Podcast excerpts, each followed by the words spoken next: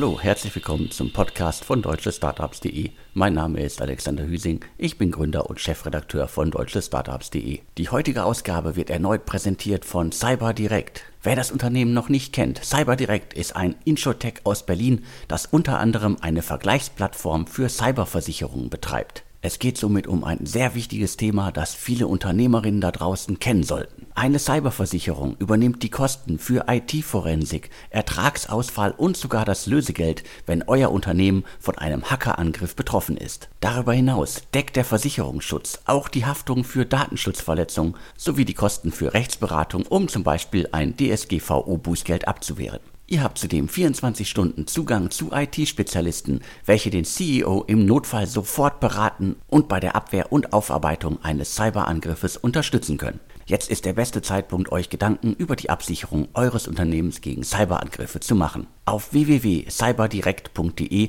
erhaltet ihr einen transparenten Überblick über die Angebote aller namhaften Versicherer. Oder schreibt einfach eine E-Mail an info@cyberdirekt.de. Cyberdirekt schreibt man C-Y-B-E-R-D-I-R-E-K-T. Den Link findet ihr aber auch wie immer in den Shownotes zum Podcast auf allen Plattformen und im Artikel auf deutschestartups.de. Ja, auch von mir großen Dank an den Sponsor der aktuellen Ausgabe, CyberDirect. Aber Alex, lass uns direkt loslegen. Wir haben heute zehn exklusive Nachrichten und wir fangen an mit einer Firma, die jeder kennt oder kennen sollte, Flixbus. Flixbus sollte wirklich jeder kennen, sollte jeder schon mal gehört haben. Ein äh, Einhorn, bevor der Einhornboom losging, ein Fernbusunternehmen, das inzwischen auch die Schiene bereichert und äh, nach der Corona-Pause jetzt darauf wartet, glaube ich, dass sie so richtig wieder loslegen können. Ja, wer das Modell von Flixbus nicht so genau kennt, die sind, äh, entschuldigt bitte den ähm, Anglizismus, ein Asset-Light-Modell. Was heißt das? Ähm, die Busse gehören und werden betrieben von äh, mittelständischen Busunternehmen, die dann halt im Endeffekt ihre Flotte mit Flixbus branden und Flixbus selbst, was ist deren Kernaufgabe? Deren Kernaufgabe ist halt für Nachfrage zu sorgen, natürlich auch ähm, ein gewisses Fahrplanmanagement zu machen und halt auch dafür zu sorgen, dass es ein einheitliches Produkt ist. Und du hast es ja schon gesagt, in der Zwischenzeit Auslandsexpansion zum einen, zum anderen auch ähm, neben Busfahrten auch äh, Schienenverkehr anzubieten. Und natürlich ist Flixbus äh, hart von der Corona-Krise getroffen worden. Ähm, denn klar, äh, während Corona mit 50, 60 Leuten in einem Bus zu sitzen, das war keine Option. Und natürlich auch der Schienenverkehr ähm, hat natürlich auch dann mangelnde Nachfrage. Und du hast es gerade gesagt, es ist gerade wieder gestartet, der Schienenverkehr. Und umso überraschender, Alex, kommt jetzt die Nachricht, Flixbus nimmt nach unserem Verständnis ähm, weitere 300 Millionen auf und zwar bei einer sogenannten Upround. Das heißt, die Bewertung ist höher als bei der letzten Runde und die war damals ja schon hoch und das war vor Corona. Da war ich so ein bisschen überrascht. Da bin ich jetzt auch überrascht, aber wir haben ja so ein paar Unternehmen, siehe auch Get Your Guide, die äh, mitten in der Krise hart getroffen sind und weiter massiv Geld aufnehmen. Und äh, ja, hier sozusagen dann auch noch mit Upround. Das heißt, ich glaube, die letzte Bewertung, da gibt's unterschiedliche Zahlen. Wir hatten, glaube ich, mal 2,5 Milliarden gehört. Äh, es gibt aber auch Zahlen, die einfach bei 2,2 liegen. Also irgendwas weit über zwei Milliarden war die letzte äh, Bewertung. Und dementsprechend, wenn es jetzt weiter nach oben geht, dann scheinen ja viele wieder daran zu glauben, dass da es richtig losgehen kann. Ja, ich habe da mit ähm, zwei Quellen gesprochen, die haben mir beide gesagt, also zum einen natürlich, es gibt halt ganz viele bestehende Investoren im Fall von Flixbus, unter anderem General Atlantic, die halt ähm, tiefe Taschen haben und auch Geld anlegen müssen. Zum anderen gab es auch Interesse von neuen Investoren. Nach meinem Verständnis hat das Pricing der Runde, also die Bewertung festgelegt hat ein neuer Investor und die bestehenden Investoren haben mitinvestiert. Wofür wird das Geld gebraucht? Meine Quellen sagen mir, Flixbus hat noch genügend Geld. Wieso? Man hatte Kurzarbeit genutzt, zum einen. Zum anderen, man hat ähm, die, die staatlichen Hilfen bekommen und hatte noch viel Geld von der Runde vorher. Das heißt, es ist kein Fundraising aus einer, sage ich mal, Geldnot heraus, sondern die Quellen sagen mir, das Geld soll genutzt werden für MA, also Zukäufe, und zum anderen, um die USA-Expansion weiter voranzutreiben. Ja, also ein bisschen platt gesagt, das, das scheint das Ziel zu sein, die Schwäche anderer Marktteilnehmer, die potenziell weniger Liquidität haben, also weniger Kapital haben, die zu nutzen, diese vermeintliche Schwäche, um weitere Marktanteile zu gewinnen. Also um dann ähm, ja, in, dem, in, dem, in dem Auto- oder Busbild zu bleiben. Man will hier sozusagen ähm, Tempo aufnehmen, um äh, noch weiter die Marktposition auszubauen. Äh, ja, also ich ähm, fand es äh, schon überraschend, dass man äh, gegeben, dass man ja in den letzten eins, anderthalb Jahren viel Gegenwind hatte, da eine Upround hinbekommt, aber es spricht natürlich auch fürs Management, wo die meisten Kapitalgeber sagen, die sind richtig stark. Ich hatte auch die Möglichkeit, ähm, mit ein, zwei anderen Kapitalgebern dazu zu sprechen, wo ich dann gefragt habe, wie seht ihr das? Und die haben mir gesagt, ja, in den USA, da ist das B2C-Travel, also B2C im Sinne von Endkonsumentenreisen, schon wieder auf dem Niveau, Niveau von vor Corona. Und 2019 war eigentlich ein sehr starkes Jahr ähm, für Konsumentenreisen. Also dementsprechend ist es schon ein Zeichen, dass es wieder da ist. Ja? Und da wird dann angeführt, ja, scheinbar in den USA, ja, also auf Deutsch würde man sagen, man lebt nur einmal. Ich glaube, irgendwie der, der Fachbegriff auf Instagram ist äh, YOLO, you, you, only live once. Ich hoffe, ich habe das jetzt äh, richtig, äh, richtig rübergebracht. Dazu in den USA natürlich auch die ganzen Schecks, die an die Bürger geschickt worden sind. Also die haben Geld und die angestaute, angestaute Nachfrage. Und deshalb sind die US-Investoren und die angelsächsischen Investoren schon wieder sehr viel optimistischer betreffend äh, B2C-Reisen, Alex, und davon scheint Flixbus auch zu profitieren. Das ist dann auf jeden Fall eine gute Entwicklung. Ich bin da sehr gespannt, wie es da weitergeht, weil ähm, das Segment ist ja auf jeden Fall eine Herausforderung. Aber wenn man jetzt die Chance nutzen kann, du hast gesagt, die Schwäche anderer nutzen, um äh, mit Geld Übernahmen zu tätigen, das hat Flixbus ja schon in der Vergangenheit gut gemacht. Also die können das, das haben sie mehrmals bewiesen. Sie sind ja da heute, wo sie stehen, weil sie halt sehr, sehr viele kleinere Wettbewerber aufgekauft haben und das ja nicht nur in Deutschland. Dementsprechend, wenn sie das Konzept jetzt auch noch in den USA ausrollen, dann äh, scheint das ja gut zu laufen. Ja, also ich würde mich freuen, wenn da tatsächlich ein echter Weltmarktführer in Deutschland entsteht. Ähm, und ich glaube auch, dieses Asset-Light-Modell ist natürlich ähm, schon ähm, sehr clever gewählt. Und wenn man einmal die Marke aufgebaut hat, einmal das Netzwerk von Fahrten hat und dann einmal die Kundenbeziehung hat, kann das auch halt sehr lukrativ werden. Ich glaube, man muss mal gucken, wann die Leute wieder bereit sind, in einem letztendlich Bus mit 50, 60 Leuten da zu fahren, wann man auch die Busse wieder betreiben kann mit so einer hohen Auslastung, ob das, ob da dann ein Schnelltest reicht oder ob dann dafür eine Impfung Voraussetzung ist, das muss man abwarten. Aber ich finde, das ambitionierte Vorgehen von Flixbus ähm, verdient hier meinen Respekt. An der Stelle übrigens hier vielleicht ein, ein kleiner Ausflug, der Alex, du weißt es, ähm, ICS, also die Firma, die zusammen mit dem Daniel Grotzinger, der ja ähm, jetzt für Parkland Capital Corporate Finance Berater ist, meines Erachtens, das darf ich an der Stelle ein bisschen subjektiv sagen, einer der besten in Deutschland. Mit dem habe ich zusammen immer noch ähm, die ICS in Hamburg, eine Firma, wo wir operative Firmen haben, aber auch Investments und einer unserer operativen Firmen, die uns zusammen mit dem Management auch ohne Investoren gehört, ist Animot. Ja, Animot, für die Hörer, die es nicht kennen, ähm, verkauft äh, Reisegutscheine oder Hotelgutscheine, um genau zu sein. Und ähm, das primär ähm, für deutsche Käufer, die in Deutschland Urlaub machen wollen. Also der, der Fachausdruck ist immer DE zu DE Reisen. Und ähm, war natürlich auch klar, wie die meisten im Reisebereich sehr stark von Corona getroffen. Und da kann ich jetzt sagen, da kriege ich natürlich irgendwie regelmäßig die, die KPIs, ähm, dass das Geschäft ähm, in den letzten Tagen wieder stark angezogen hat. Das heißt, durch die zurückgehenden Inzidenzen, ähm, durch die jetzigen Impferfolge, ähm, und natürlich auch, auch in Deutschland eine angestaute Nachfrage, ähm, die sich jetzt so ein bisschen potenziell dann ähm, auch ähm, jetzt zum Tragen kommt. Äh, die letzten Tage ähm, sah das bei Animo wieder sehr gut aus, nachdem es natürlich monatelang ähm, stand man da vor Herausforderungen, was die Nachfrage angeht. Und für Juni erwartet man jetzt, klar, ist immer noch mit viel Unsicherheit belegt, potenziell wieder auf das Niveau von 2019 zu kommen. Und das würde ja das bestätigen, was da manche Investoren in den USA jetzt schon sehen und würde dann auch den Optimismus ähm, von VCs betreffend B2C-Reisen ähm, bestätigen.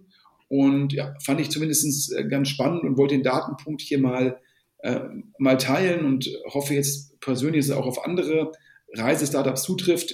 An der Stelle muss ich natürlich sagen, dass der dass der Fabian Scharf dann einen Top-Top-Job macht und ist es auch dementsprechend noch ein bisschen besser als die Konkurrenz, aber generell ein Zeichen, dass es wiederkommt und dieses, ich sag mal, man lebt nur einmal und man hat Geld angespart und man will jetzt in Urlaub fahren.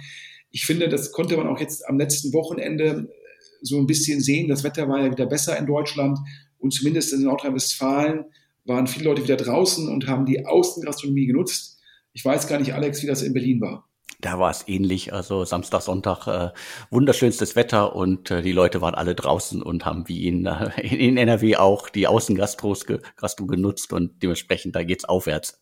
Also daher, glaube ich, äh, sehen wir da Effekte und davon sollten die, die B2C-Reisestartups irgendwie profitieren und äh, dementsprechend wahrscheinlich auch verständlich, äh, dass Flixbus jetzt auch eine Upround ähm, hinbekommt. Zum nächsten Thema, wo ich mir nicht ganz sicher bin, ähm, ob äh, das Gorillas-Modell, jetzt stören wahrscheinlich schon wieder alle Hörer, Alex, ähm, ob das Gorillas-Modell, äh, inwieweit die davon profitieren. Also der Optimist würde wahrscheinlich sagen, äh, die Millennials lassen sich jetzt von Gorillas ähm, ähm, in den Park liefern. Ähm, das Gegenargument ist es, wenn das Wetter wieder gut ist und man raus kann, kann man auch mal um die Ecke selbst in den Supermarkt gehen.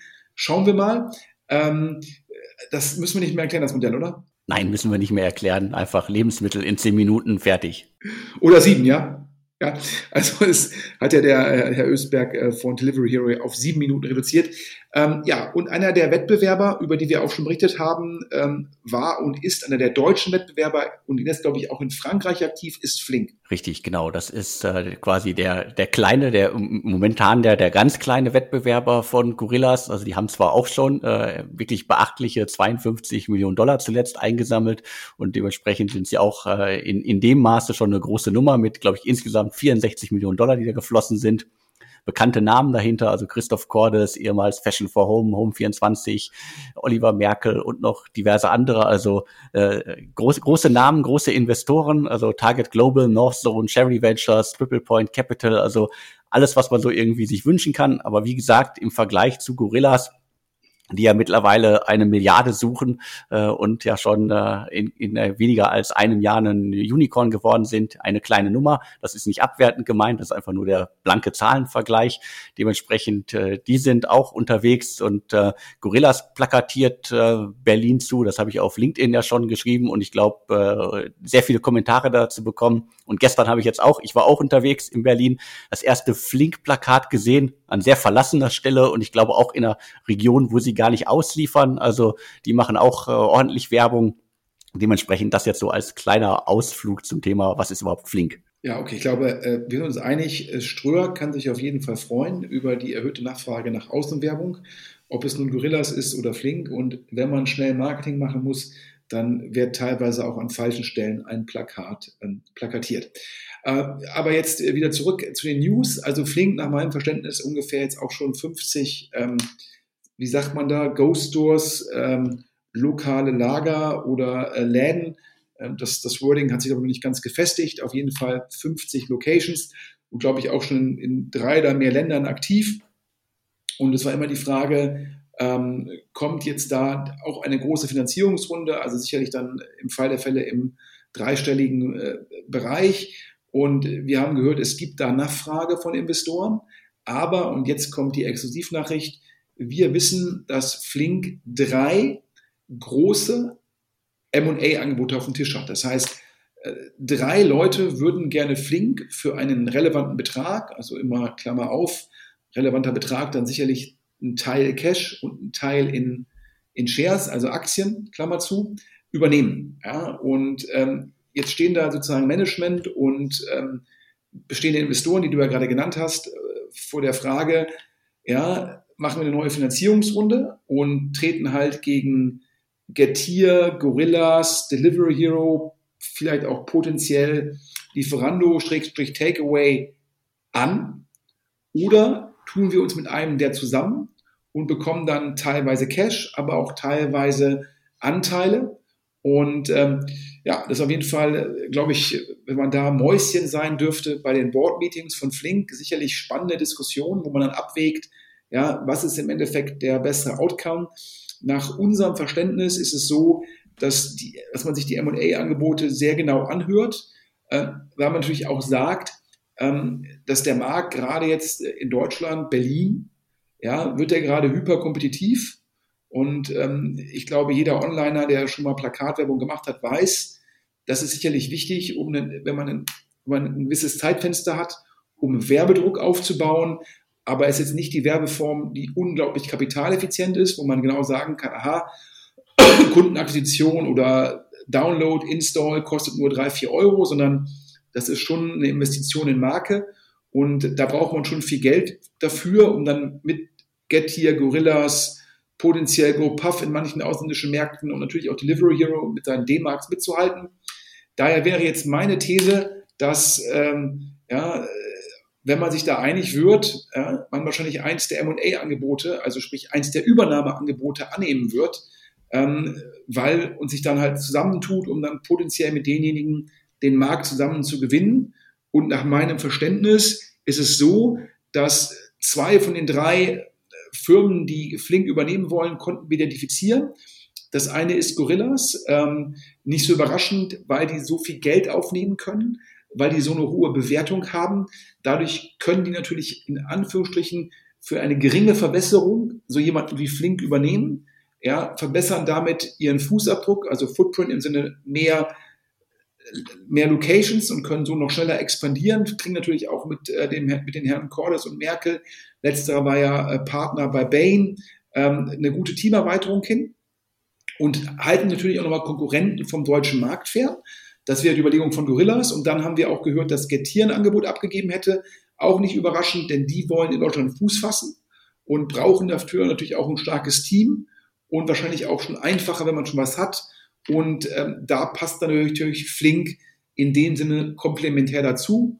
Der dritte ist, ähm, das wissen wir ähm, leider nicht. Also daher ähm, können wir nur verkünden, dass von den drei Angeboten zwei wohl von Getir und Gorillas sind.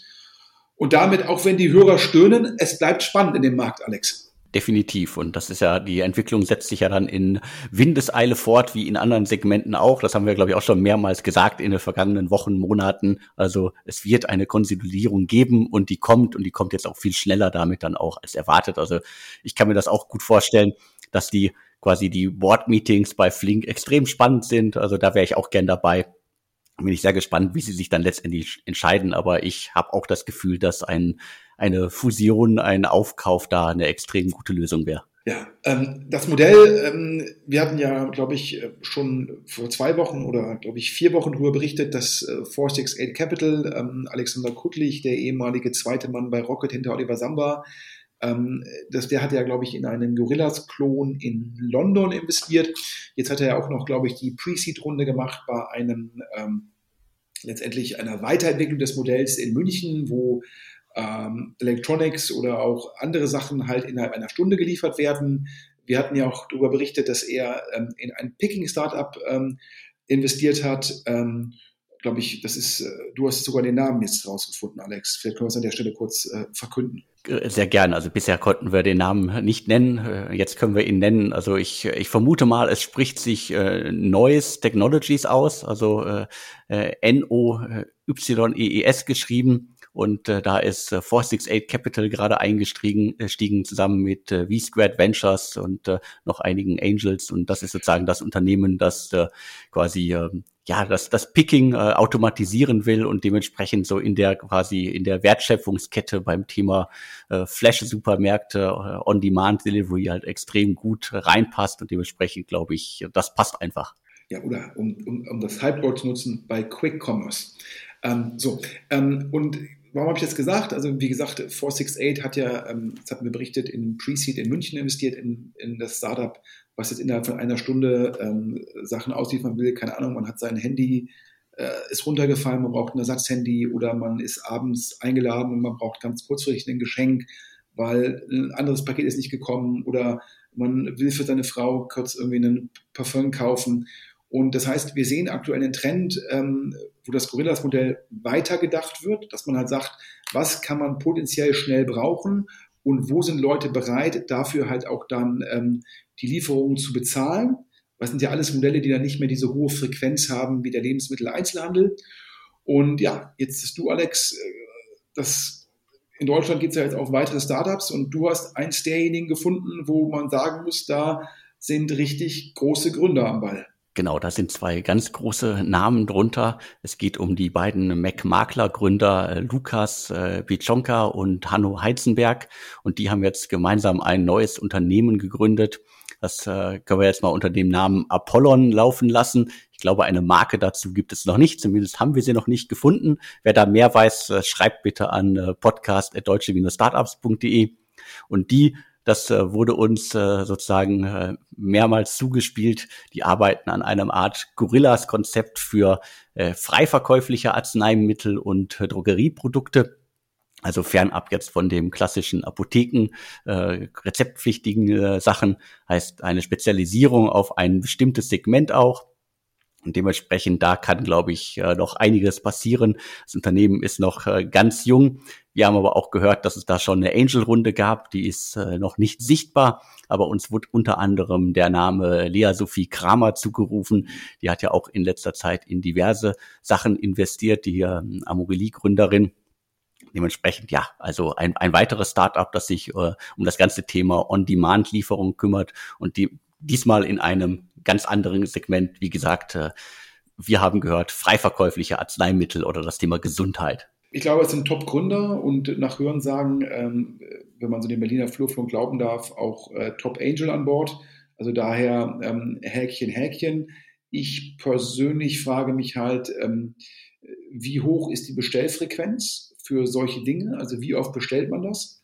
Ähm, und dann dementsprechend, wie gut kann man halt die Kundenakquisition refinanzieren?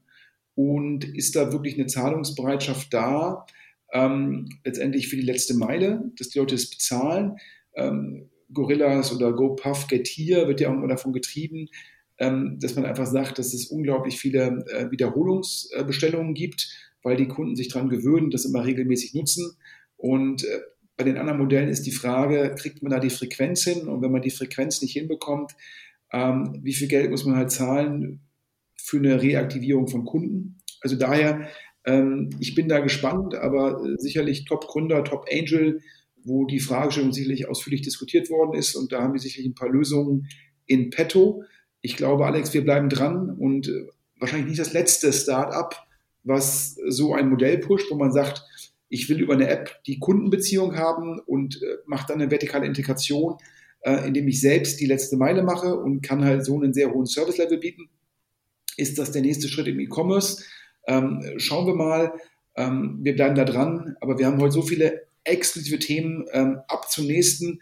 Eine Firma, über die du auch schon mehrfach berichtet hast, Kuno Medical das Startup gibt's ja schon eine ganze Weile. Also ich habe das immer als äh, digitale Plattform für die Arztsuche im In- und Ausland beschrieben. Dementsprechend, es geht um Medizintourismus. Da waren unter anderem äh, Kima Ventures drin, äh, Project A und 500 Startups. Ich glaube, die letzte Runde ist aber auch schon eine ganze Weile her. Dementsprechend äh, habe ich lange nichts auf der Investment-Seite von äh, Kuno Medical gehört, aber wir haben ja jetzt Neuigkeiten gesehen. Ja, ich glaube, Kuno Medical, ja, ähm platt gesagt Medizintourismus, ähm, wo Leute halt gesagt haben, hier, ich brauche potenziell die OP oder die Zahn-OP und ähm, meine Krankenkasse zahlt das nicht. Ich muss das selbst zahlen. Also dementsprechend einen Anreiz zu gucken, wo bekomme ich die Leistung halt kosteneffizient und dann halt die Möglichkeit, das im Ausland durchführen zu lassen.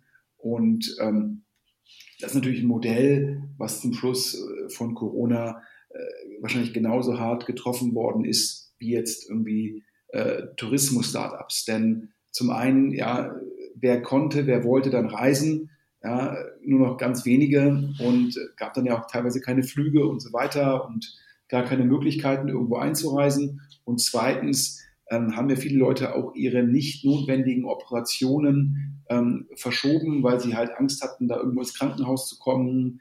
Da gab es halt viel Unsicherheit. Und die Kombination aus beiden wird da für Kuno Medical einfach unglaublich in der Gegenwind gewesen sein. Und ähm, ja, ich glaube, ähm, in der Szene hat da das Team einen sehr, sehr guten Ruf. Ähm, aber äh, bei so viel Gegenwind hilft dann auch teilweise das beste Team nicht. Und ich glaube, Alex, äh, ja, uns ist zugespielt worden, ähm, so eine Art Pay-to-Play-Runde. Was heißt das? Also eine sehr, sehr große Kapitalerhöhung. Ähm, und im Fall von Kuhn Medical, ich glaube, es gab vorher so 79.000 Anteile. Jetzt gibt es 125.000 Anteile. Und wenn wir drauf gucken, scheint es so zu sein, dass da äh, dass da die Investoren teilweise Bridges gemacht haben, also Zwischenfinanzierungen der Firma Geld zur Verfügung gestellt haben. Das ist jetzt gewandelt worden in Anteile. Zum Zweiten, ich glaube, teilweise das Management nochmal Anteile bekommen oder neues Management hat neue Anteile bekommen, sicherlich auch, um das zu halten und sicherlich auch nochmal Geld für die Zukunft. Und ähm, daher ähm, jetzt nicht überraschend und ähm, zeigt, glaube ich, eher die Stärke des Teams, ähm, dass man da jetzt auch wieder Geld einsammeln kann und wahrscheinlich die gleiche Hypothese wie bei so einem Flixbus. Jetzt, wo man wieder reisen kann, wo die Leute auch die OPs nachholen wollen, wo sie dafür Geld haben, müsste auch wieder die Nachfrage bei Kuno Medical steigen, Alex. Davon gehe ich aus. Und ich glaube, äh, zumindest waren sie äh, anfangs, glaube ich, extrem getroffen. Und äh, ich erinnere mich an ein, zwei Interviews, dass es zum Abschluss des vergangenen Jahres zumindest wieder irgendwie ordentlich nach oben ging. Und äh, vielleicht hat man mit dem Geld jetzt einfach auch die Chance, äh, dass man da längerfristiger auch planen kann und äh, das aktuelle Jahr gut hinter sich bringen kann. Ab zum nächsten Thema, weil wir heute viel davon haben. Ähm, eine Firma, die sicherlich jetzt ähm, von Corona nur am Rande tangiert ist, eine Firma, die sicherlich profitiert ähm, von der Bereitschaft von Konsumenten und von Firmen in den Klimaschutz zu investieren, die Firma Clean Hub. Und da war ja, glaube ich, schon drin 468 Capital. Ja, man merkt da, der VC von Alexander Kuttlich, der ist mal mega umtriebig. Ja, ich glaube, die haben sich innerhalb von kürzester Zeit äh, unglaublich am Markt etabliert. Da kann man nur seinen Hut vorziehen. Ähm, und jetzt äh, können wir da sozusagen exklusiv verkünden, dass da Lakestar, das ist ähm, der VC ähm, vom Steuer, soll ich Flüchtling sagen oder soll ich sagen Steueroptimierer oder soll ich sagen Steuerheuchler, Klaus Hommels, ähm, äh, dass der da drei Millionen Euro investieren würde auf einer 12 Millionen Euro Pre-Bewertung, Alex. Ja, das ist auf jeden Fall auch eine schnelle Entwicklung. Also das Startup äh, ist ja auch noch gar nicht so alt. Das war, glaube ich, auch schon re relativ klar beim Start von 468 Capital, dass sie da drin sind. Und äh, ich habe das, glaube ich, auch erst irgendwie im, im Sommer des vergangenen Jahres dann so richtig auf dem Schirm gehabt. Ich glaube, dann sind sie auch einigermaßen gestartet. Also äh, ein Climate Tech äh, Startup, dementsprechend äh, von, von dem Allgemeintrend äh, in der Startup-Branche zwecks Corona so ein bisschen abgelöst, auch wenn die natürlich, auch wenn andere in dem Segment schon Schwierigkeiten hatten, aber einfach nur aus dem Hintergrund, dass die Kunden auf der anderen Seite einfach mit anderen Dingen beschäftigt waren. Äh, äh, die konnten weiter an ihren Projekten arbeiten, das Ganze vorantreiben und die kämpfen gegen Plastikmüll. Also ist wirkliches äh, Trendthema. Und wenn, wenn ich das richtig verstehe, zumindest aus der äh, Selbstbeschreibung liest sich das so, ich kann als äh, Shopbetreiber mich an äh, CleanHub äh, unter anderem äh, wenden. Und die sorgen dann dafür, dass quasi äh, bei, bei jedem äh, Verkauf über meinen Shop äh, im Meer Plastikmüll gesammelt wird. Also nicht nur, äh, äh, nicht nur irgendwie äh, Flaschen oder sonst was auf, irgendwo auf der Welt gesammelt werden, wo noch äh, direkt Geld für bekommt, ne, wofür man direkt Geld bekommt, die sorgen im Grunde dafür, dass Plastikmüll gesammelt wird und äh, schöne Entwicklung, dass es da Startups gibt, die quasi ja äh, softwarebasiert äh, darum sich kümmern, dass äh, die die Weltmeere befreit werden von Plastik. Ja, nach meinem Verständnis ist es sogar so, dass es nicht nur softwarebasiert ist. Also zum Schluss können da E-Commerce-Händler oder auch Hersteller ähm, ihren, sozusagen ihren Plastikausstoß, der dann etwa im Meer landet, kompensieren. Also jetzt in dem Fall nicht den CO2-Ausstoß, sondern die Konsequenzen ähm, Belastung der Meere kompensieren. Und äh, es ist eigentlich so, dass es natürlich jetzt erstmal nach, an, der, an der ersten Stelle eine Art Marktplatz ist, wo halt dann ähm, im Endeffekt da dieses Kompensationsgeschäft drüber abgewickelt wird. Aber im Gegensatz zu CO2, wo es ja schon diese Zertifikate gibt und damit natürlich auch auf den Marktplätzen einfach Zertifikate Handel betrieben wird, ist das im Fall von Plastik noch nicht der Fall. Und deshalb ist dort Cleanup scheinbar vertikal integriert. Und mir hat das äh, jemand erklärt, der mit dem Startup vertraut ist, der hat mir gesagt, ja, ähm, keine Ahnung, in Indonesien am Strand, da gäbe es letztendlich schon Leute, die würden dort Plastikflaschen einsammeln, weil sie dafür Geld bekommen würden. Also da gibt es schon einen Ansatz bei den ganzen, beim Leergut, aber bei den restlichen Plattformen, äh, bei, dem, bei dem restlichen Plastik, ähm, der dann an den Stränden angestemmt wird oder da rumliege, da gäbe es kein Anreizsystem. Und Cleanup würde halt dort vor Ort dafür sorgen, dass der Plastik, dass das Plastik eingesammelt wird und dann recycelt wird. Also sprich, man muss da einen Schritt zurückgehen Und das ist natürlich dann operativ schwieriger. Aber wenn es jemandem gelingt, dann da eine Marke aufzubauen und auch das System zu etablieren, ist es natürlich potenziell sehr lukrativ, weil man dann eine Seite des Marktplatzmodells halt komplett beherrscht. Also daher auf jeden Fall ein spannender Ansatz und äh, auch marktgerechter Ansatz finde ich per se immer sehr gut. Und da drücken wir dem Team auf jeden Fall die Daumen. Und du hast es gesagt, auch hier, ich glaube jetzt das 468 Investment, glaube ich, so ein gutes Jahr alt. Auch da jetzt schnell ähm, die nächste Runde. Also daher Glückwunsch an alle Beteiligten. Die heutige Ausgabe wird erneut präsentiert von CyberDirect. Wer das Unternehmen noch nicht kennt, CyberDirect ist ein Inshotech aus Berlin, das unter anderem eine Vergleichsplattform für Cyberversicherungen betreibt. Es geht somit um ein sehr wichtiges Thema, das viele Unternehmerinnen da draußen kennen sollten. Eine Cyberversicherung übernimmt die Kosten für IT-Forensik, Ertragsausfall und sogar das Lösegeld, wenn euer Unternehmen von einem Hackerangriff betroffen ist. Darüber hinaus deckt der Versicherungsschutz auch die Haftung für Datenschutzverletzungen sowie die Kosten für Rechtsberatung, um zum Beispiel ein DSGVO-Bußgeld abzuwehren. Ihr habt zudem 24 Stunden Zugang zu IT-Spezialisten, welche den CEO im Notfall sofort beraten und bei der Abwehr und Aufarbeitung eines Cyberangriffes unterstützen können. Jetzt ist der beste Zeitpunkt, euch Gedanken über die Absicherung eures Unternehmens gegen Cyberangriffe zu machen. Auf www.cyberdirekt.de erhaltet ihr einen transparenten Überblick über die Angebote aller namhaften Versicherer. Oder schreibt einfach eine E-Mail an info@cyberdirekt.de. Ähm, apropos nächste Runde. Ich werde jetzt fast gesagt Duisburger Firma. Also das freut uns ja beide immer so ein bisschen, ähm, wenn was im Pott ist. Aber ich glaube, offiziell sitzen die gar nicht in Duisburg, Alex. Über wen reden wir? Wir reden über Replex und ja, offiziell sitzen die gar nicht mehr in äh, Duisburg, sondern in Leipzig. Das hat, glaube ich, auch einfach nur Hintergründe mit der Investorentätigkeit, die da in den letzten äh, Monaten oder letzten Jahren stattgefunden hat. Der Technologiegründerfonds Sachsen ist da eingestiegen der HTGF war schon an Bord. Und dementsprechend äh, ist zumindest der Unternehmenssitz äh, in Leipzig, also der offizielle Sitz ist in Leipzig. Aber schon bei der letzten Runde, da war quasi, ja, wie, wie gerade gesagt, äh, äh TGFS eingestiegen. Da hieß es schon, also sie haben Büros in Duisburg, San Francisco, Boston, Leipzig und Berlin.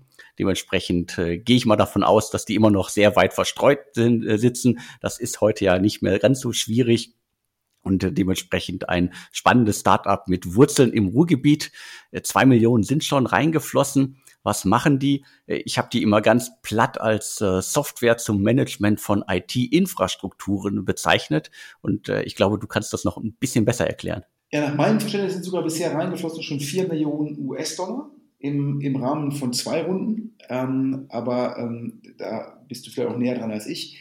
Ähm, und mein Verständnis ist, dass die in der Zwischenzeit ihr Modell leicht gewandelt haben und ähm, die bieten jetzt Startups an, ähm, Kubernetes-Lösungen, also Cloud-IT-Lösungen, ähm, über ihre Software besser kostenseitig zu steuern, also mehr Transparenz, mehr Effizienz.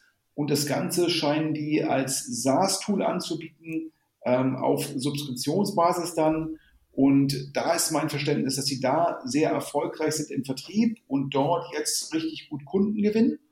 Ähm, und deshalb können wir jetzt exklusiv verkünden, dass dort Heinemann Associates, also aka äh, Project A Ventures, hätte da jetzt ein Termsheet abgegeben und ähm, würde da kurz vom Signing stehen und nach unserem Verständnis auch ähm, kompetitiv. Das heißt, auch andere Investoren hätten da angeklopft und würden entweder auch investieren wollen als Alternative oder würden mit investieren wollen, dann halt sozusagen im Syndikat mit, äh, mit Project A. Also daher ähm, scheint es sehr gut zu laufen bei Replex und äh, daher äh, sage ich jetzt mal Glückwunsch nach nebenan oder Glückwunsch nach Sachsen oder wo man auch immer im Remote-Zeitalter aktuell so sitzt, Alex.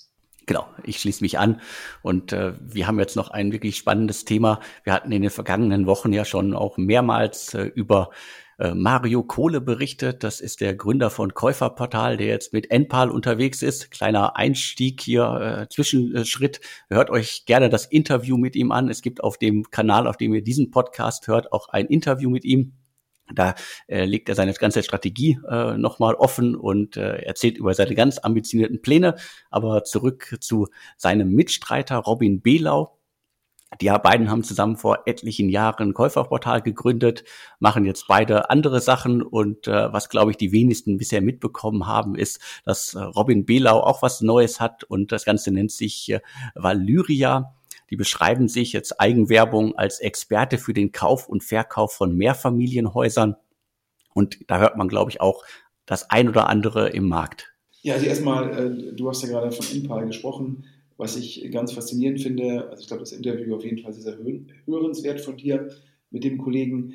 Ähm, bei NPAL die Studitems-Gründer, die ähm, zusammen mit den Käuferteil-Gründern an der WHU auch zusammen, glaube ich, beim gleichen Jahrgang studiert haben, die sind jetzt bei NPAL noch eingestiegen. Das heißt, NPAL gelingt es gerade, Top-Gründer, ja, also sozusagen als Unternehmer im Unternehmen zu gewinnen. Also immer ein starkes, starkes Zeichen. Wir hatten ja auch über die Runde ähm, wo da die Bärenberg Bank und glaube ich auch ähm, HV Capital, also Has-Been Venture Capital, ähm, wo ähm, die investiert haben auf eine Bewertung, ich glaube, von 700. Das heißt, NPAL gelingt es gerade, richtige Top-Leute ähm, anzuziehen mit dieser großen ähm, Vision, mit der großen Ambition.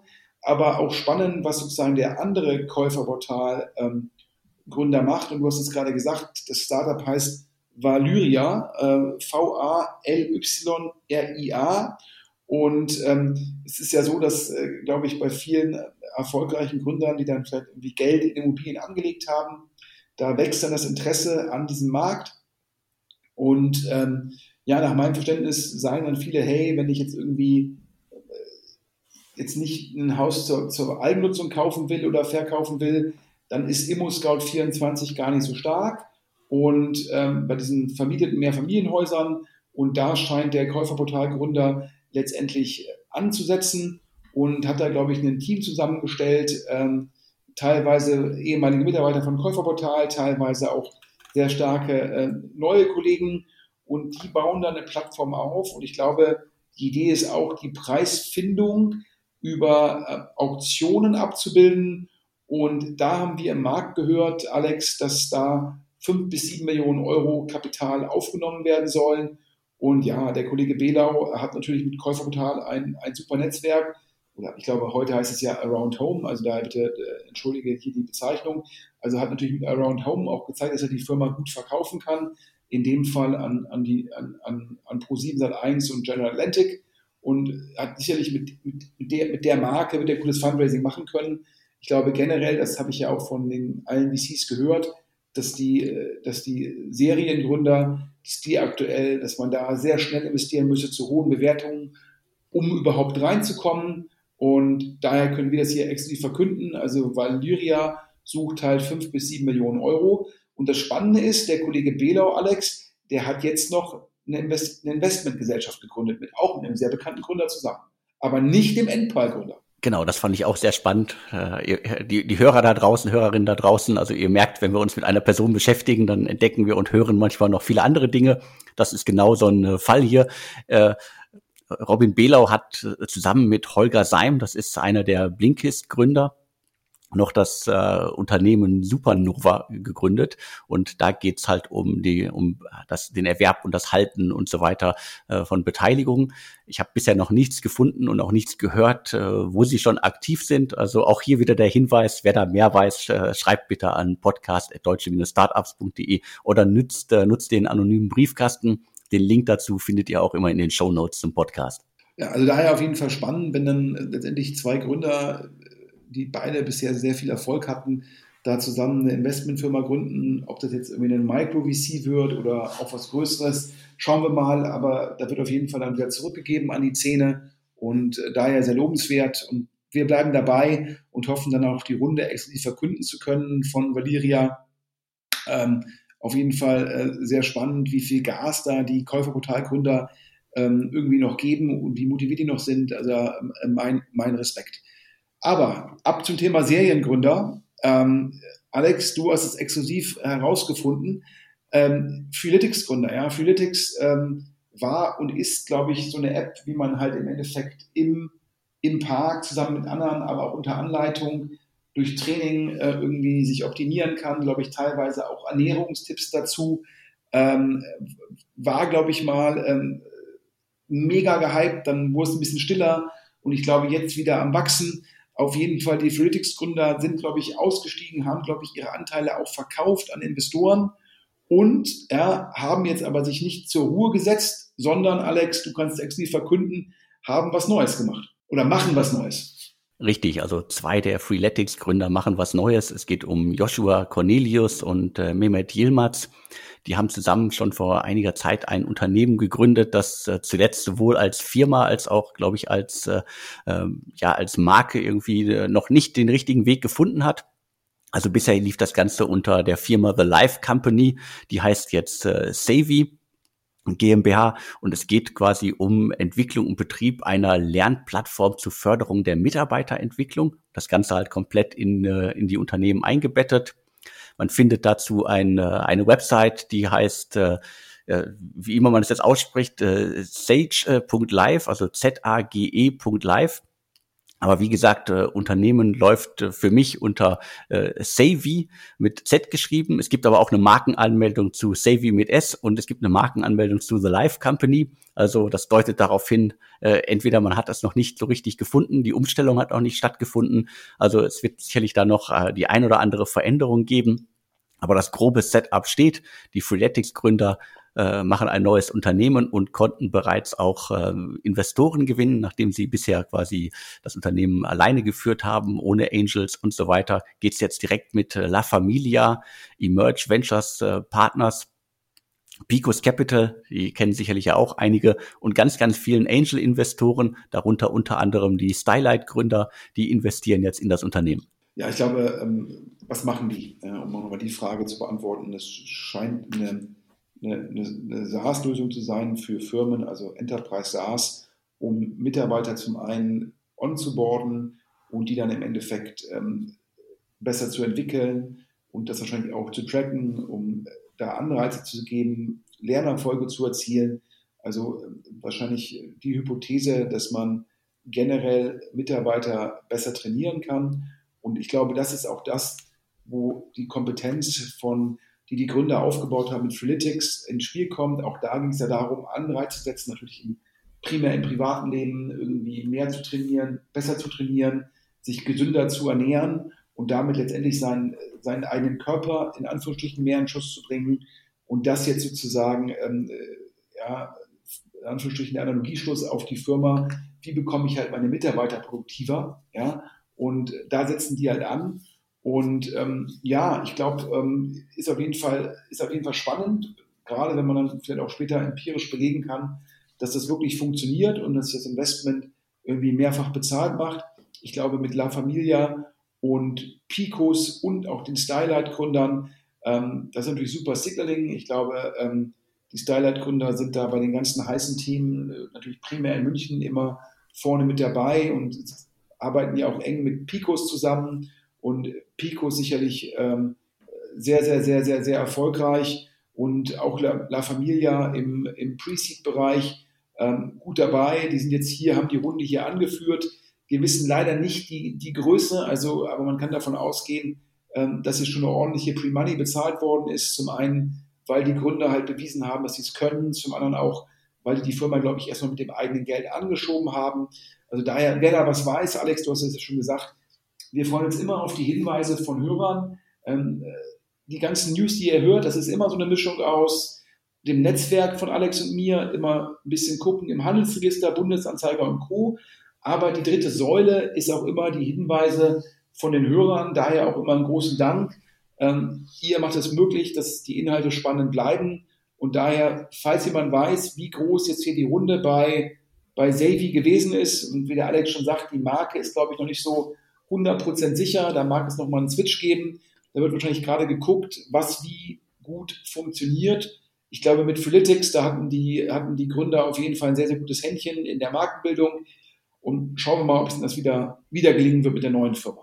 Aber zum, ich glaube, neunten Thema dieses Podcasts, AI Economics. Also ich glaube, es ist so ein bisschen so eine Anlehnung an Economics und nur dann halt Artificial Intelligence ähm, ist eine Firma, Alex, ich glaube, du hattest die sogar schon mal in dem Podcast, wo sich neue Firmen vorstellen dürfen. Und zwar, ich glaube, komplett kostenlos. Das ist da, wie du zurückgibst. Also daher, ich kann immer nur allen empfehlen, Der Alex hat drei weitere Podcasts. Einmal halt die Interviews mit sehr, sehr gestandenen und erfolgreichen Gründern, wo man viel lernen kann.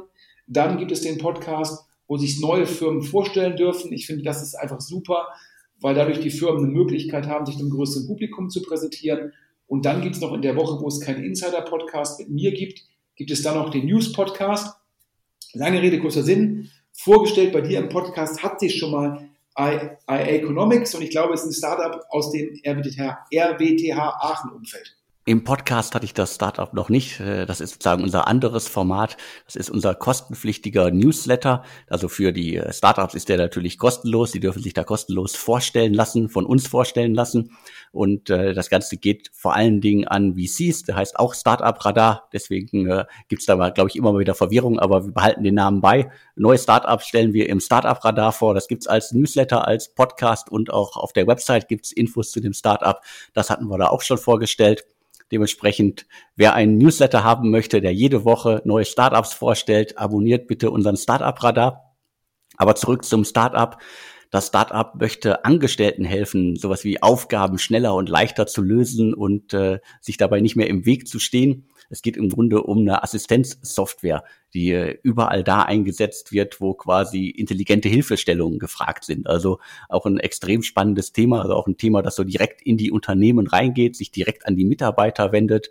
Also dementsprechend, da haben wir ein Startup, das auch an einem, ja kein massives Hype-Thema, aber an einem, sagen wir, schönen Lernthema für Unternehmen arbeitet. Ja, aber ich glaube tatsächlich, das kann ja auch ein Hype-Thema werden, wenn es einem wirklich gelingt, das Produkt so gut zu bekommen, dass Mitarbeiter dadurch wirklich relevant produktiver würden. Wenn du guckst an die UiPath, das ist die Firma, ähm, ich glaube ursprünglich aus Rumänien, die jetzt irgendwie in den USA an die Börse gegangen ist, ich glaube ungefähr 30 Milliarden plus minus, die letztendlich ja äh, Robot-Software entwickelt, wo dann im Endeffekt Aufgaben, die aktuell Unternehmen noch händisch gemacht werden, dann halt von der Software komplett abgewickelt werden und dadurch halt potenziell riesige Kosteneinsparungen. Wenn man das halt weiterdenkt, kann man auch sagen, kann man das auch noch anwenden auf, auf die Mitarbeiter per se, also auf die einzelnen Arbeitsschritte, die Mitarbeiter potenziell in seinem Rechner macht. Und wenn das gelingt, ist das natürlich ein großes Thema. Und ja, ist auf jeden Fall ein Team, was sicherlich damit sich auch schon im Rahmen ähm, der RWTH Aachen beschäftigt hat. Und jetzt hat da, ähm, glaube ich, Visionaries Club ähm, die Runde angeführt. Ich glaube, noch ein lokaler VC hat das gematcht. Ähm, ja, und Visionaries Club, äh, die Kollegen äh, Pollock und Lacher, ähm, die machen auf jeden Fall einen gigantischen Job und sind da überall früh dabei und haben, glaube ich, das Potenzial erkannt. Und ich glaube, das kann man so sagen, wenn die da einmal investieren, das Signaling ist halt sehr, sehr gut. Da können wir wahrscheinlich demnächst schon die nächste Runde erwarten. Vermutlich. Und was ich ganz spannend finde, wo wir beim Visionaries Club gerade sind, äh, deren Fonds werden auch immer größer. Die sind jetzt äh, zum, fast zum Abschluss äh, bei 85 Millionen angekommen. Also die haben einen Fonds, der quasi als Seed-Fonds bezeichnet wird und einen, der als Growth-Fonds bezeichnet wird. Und in je, jedem sind jetzt 85 Millionen drin. Das ist auch deutlich mehr, als äh, am Anfang äh, verkündet worden ist. Also die konnten auch äh, den Hype um Investments in Startups äh, und das viele Geld, das im Markt ist, einfach mal mitnehmen und haben jetzt noch mehr Geld, um in junge Startups zu investieren. Ja, initial hatten die ja jeweils 40 Millionen. Das heißt, denen ist es gelungen, das Fondsvolumen pro Fonds mehr als zu verdoppeln. Und ähm, die haben ja unglaublich viele Gründer ähm, und, sage ich mal, ähm, Angel in ihrem Fonds investiert als Limited Partner, also als Investoren in den Fonds. Und wenn ich da spreche, dann höre ich da immer das Feedback, ähm, ja, das, auch die Aufteilung in diesen äh, Pre-Seed-Fonds und dann in den Opportunity Fund würde Sinn machen. Und vor allem, jetzt sagen die auch, man muss mindestens eine Million Euro in beide Fonds zusammen investieren. Und auf die Rückfrage von dem Gründer, warum muss ihr mindestens eine Million investieren, ähm, haben die gesagt, ja, damit du halt auch wirklich Skin in the Game hast, damit du dich auch mit unserem Fonds voll identifizierst und wir, wenn, wenn wir dich anrufen und eine Bitte haben für eine unserer Portfoliofirmen, dass du dich dann auch sozusagen, dass du eine Motivation hast, auch zu helfen. Und das heißt, ähm, das machen die, glaube ich, auch sehr clever. Die machen sich Gedanken über die Anreizsysteme, die machen sich Gedanken, wie sie den Portfoliofirmen helfen können, die machen unglaublich gute PR, machen unglaublich gutes Networking. Also daher ähm, auch die konkurrierenden VCs, die sagen alle zu mir, ja, die beiden Kollegen irgendwie ähm, maximal umtriebig. Also daher einen, einen großen Glückwunsch an die. Aber Alex, äh, wir sind ja hier immer noch das Ziel, in dem Inlandsflug zu bleiben, äh, auch wenn es da demnächst ja gar keine mehr geben wird, Inlandsflüge.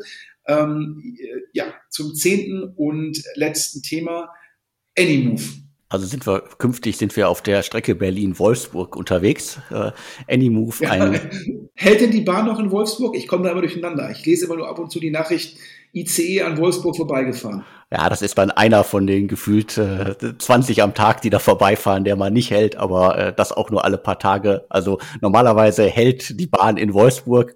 Und äh, wir kommen jetzt zu Anymove. Das ist ein äh, Startup, das wahrscheinlich die allermeisten noch nicht kennen. Die sorgen aber, glaube ich, gerade für ein wenig äh, ja kleine Furore. Mir wurden jetzt von mehreren Leuten wurde mir von dem Startup erzählt, unter anderem oder vor allem natürlich weil nämlich einer der Macher im Hintergrund relativ bekannt ist. Äh, Felix äh, Steritz, das ist der Gründer der Kochbox, die dann später in Mali Spoon übergegangen ist und auch unter dem Namen Founders Lane ist er unterwegs.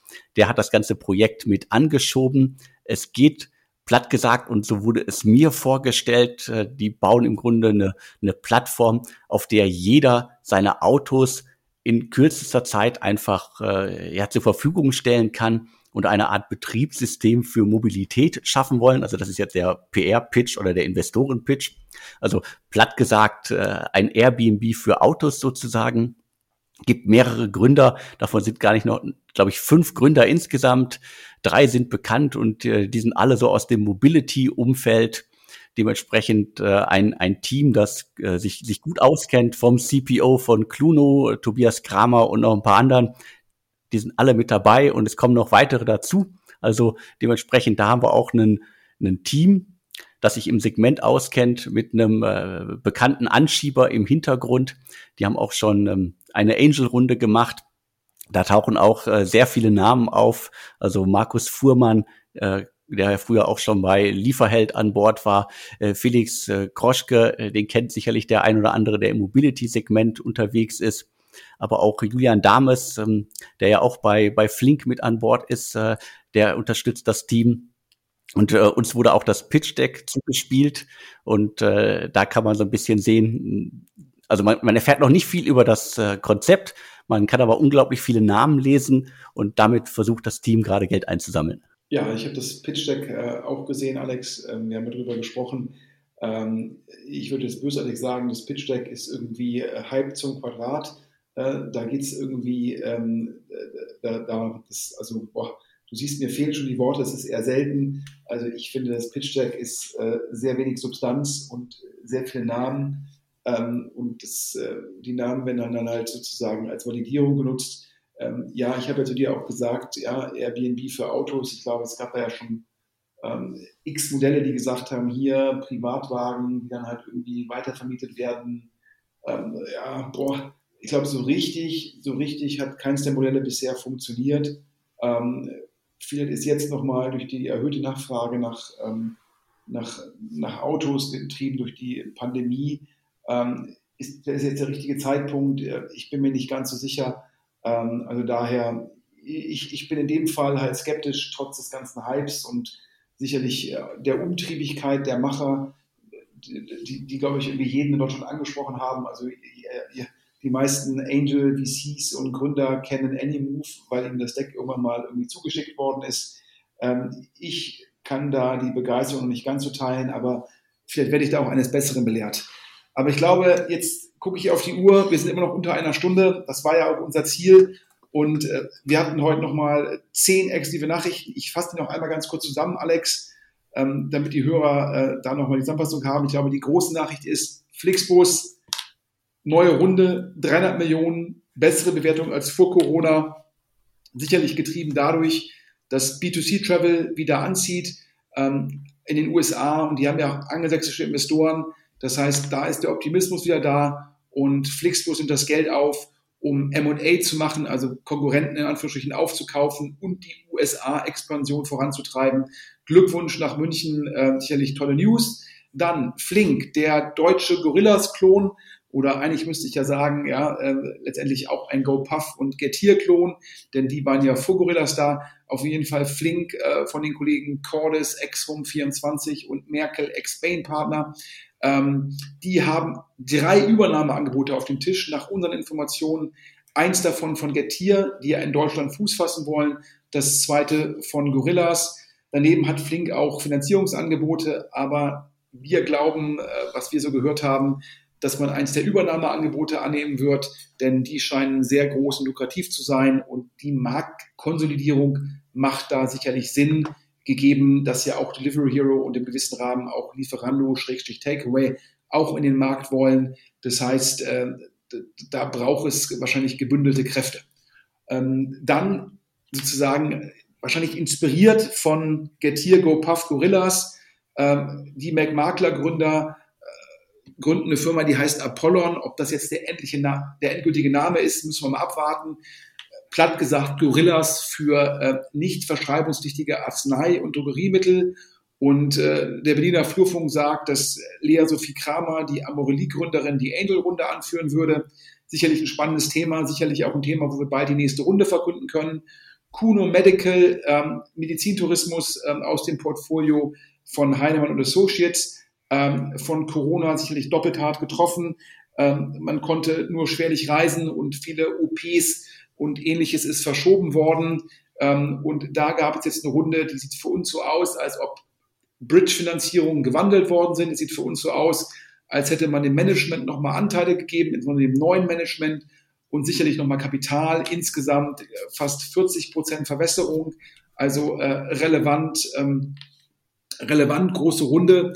Ähm, ja, äh, schauen wir mal, wie es da weitergeht. Nach Hörensagen ein Top-Team, aber halt hart vom Gegenwind getroffen. Dann eher Rückenwind, Clean Hub, Portfoliofirma von 468 Capital, also von Alexander Kuttlich. Äh, da investiert jetzt Lakestar in der nächsten Runde. Wie gesagt, äh, dort ja die Firma von dem Steuerflüchtling Klaus Hommels. Ähm, die investieren drei Millionen Euro auf 12 Millionen Pre.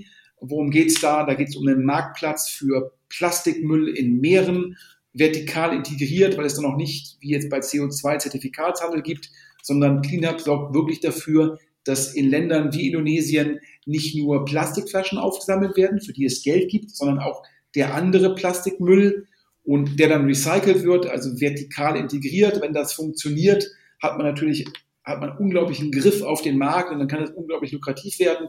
Also ein spannendes Modell. Dann, wir gratulieren äh, sozusagen hier um die Ecke in Duisburg, aber auch so ein bisschen nach Sachsen, Replex, Kubernetes Kostenmanagement als SaaS-Geschäft.